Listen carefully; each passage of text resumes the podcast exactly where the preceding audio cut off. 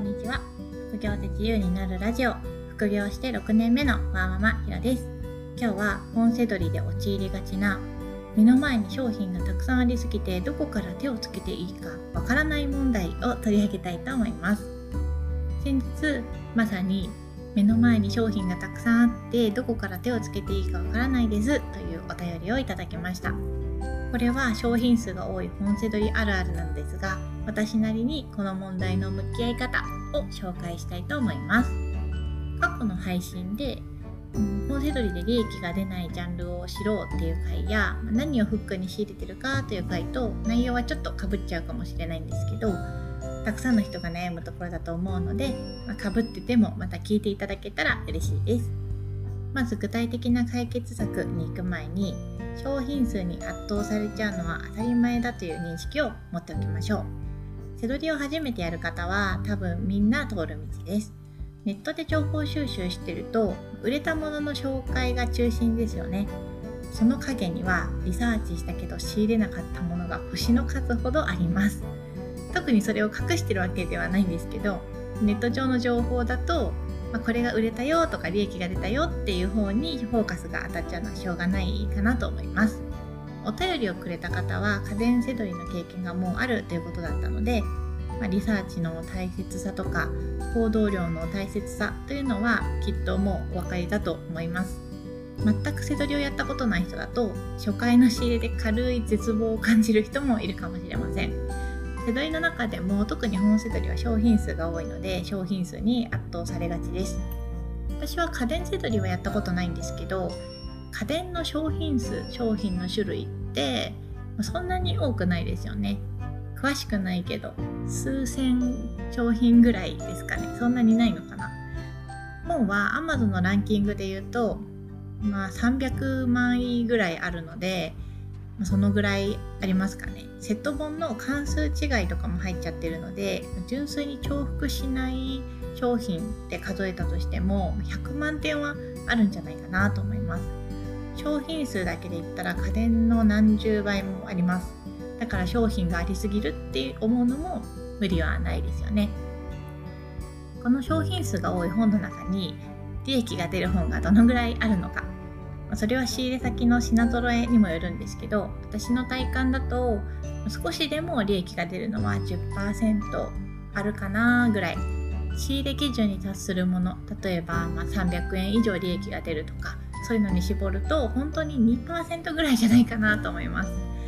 私は全頭リサーチはしないんですけど全頭リサーチっていうのは並んでる商品をこう全部片っ端からリサーチしていくことですけど全頭リサーチする人だともっと正確にその並んでる商品のうちどのぐらい利益が出るのかっていうのは分かるかもしれません。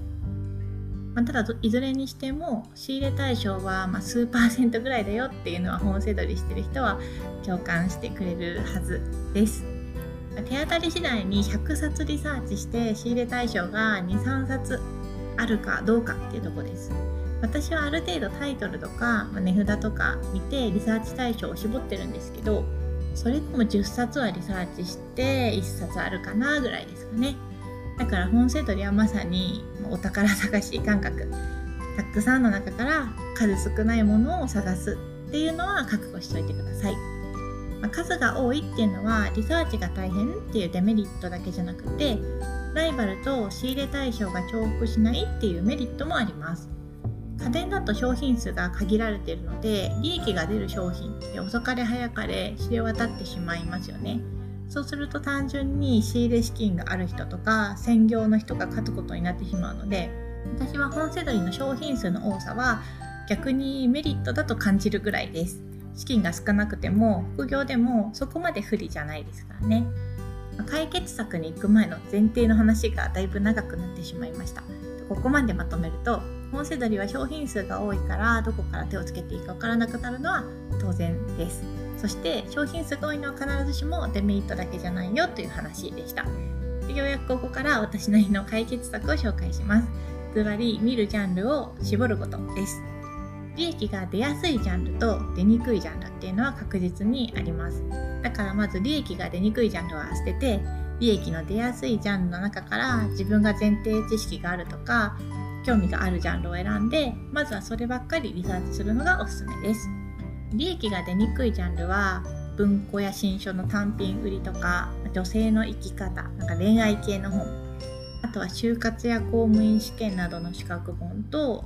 特に新しくない小説やエッセイです。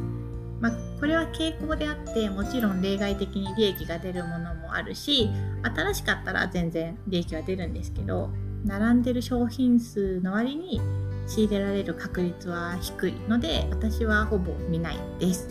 あ文庫や新書は、絞って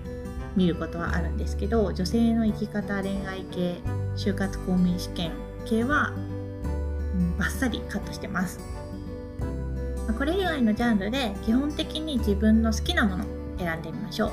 好きなジャンルだったらタイトルから専門性が高いかとかあとは古いか新しいかって予想がつきますよね。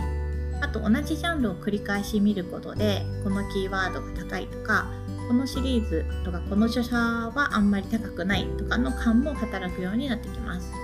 私は最初料理クラフト系の本と教育系の本を見ていました。大体知識がついてきてこのジャンル得意になったなと思ったら次は医療系とか言語学習ビジネス書や哲学に行きました。うやってコツコツ自分の守備範囲を広げていくようなイメージです。自分が好きなジャンルの本の方が楽しくできますしね。私は本せどりであんまり月に何十万円も稼ぐぞっていう意気込みがないので自分が見てて楽しくないジャンルは、無理してやらなくていいかなと思ってます。今だいたい月15万円16万円ぐらいの利益なんですけどま20万円ぐらいまでいけばいいかなって感じでそこからだろう30万50万伸ばしていくぞっていう強いモチベーションはそんなにないんですよね。もしすごく目標金額が高い場合はコミックのセット本とかはやった方がいいかなと思います。結構どんな店舗でも1個タイトルが分かってると仕入れやすいですからね。私はちょっとコミックとあとラノベライトノベルとかのセット本が苦手です。ちょっと重たいですしね。最後にちょっと希望が出る話を付け加えるとするなら最初は確かに商品数に圧倒されるんですけどお店に並んでる中古本って結構かぶってるんですよね。だから1回リサーチしてこれは利益出ないなって分かったら次からは飛ばせます。リサーチすればするほど効率は良くなるはずです。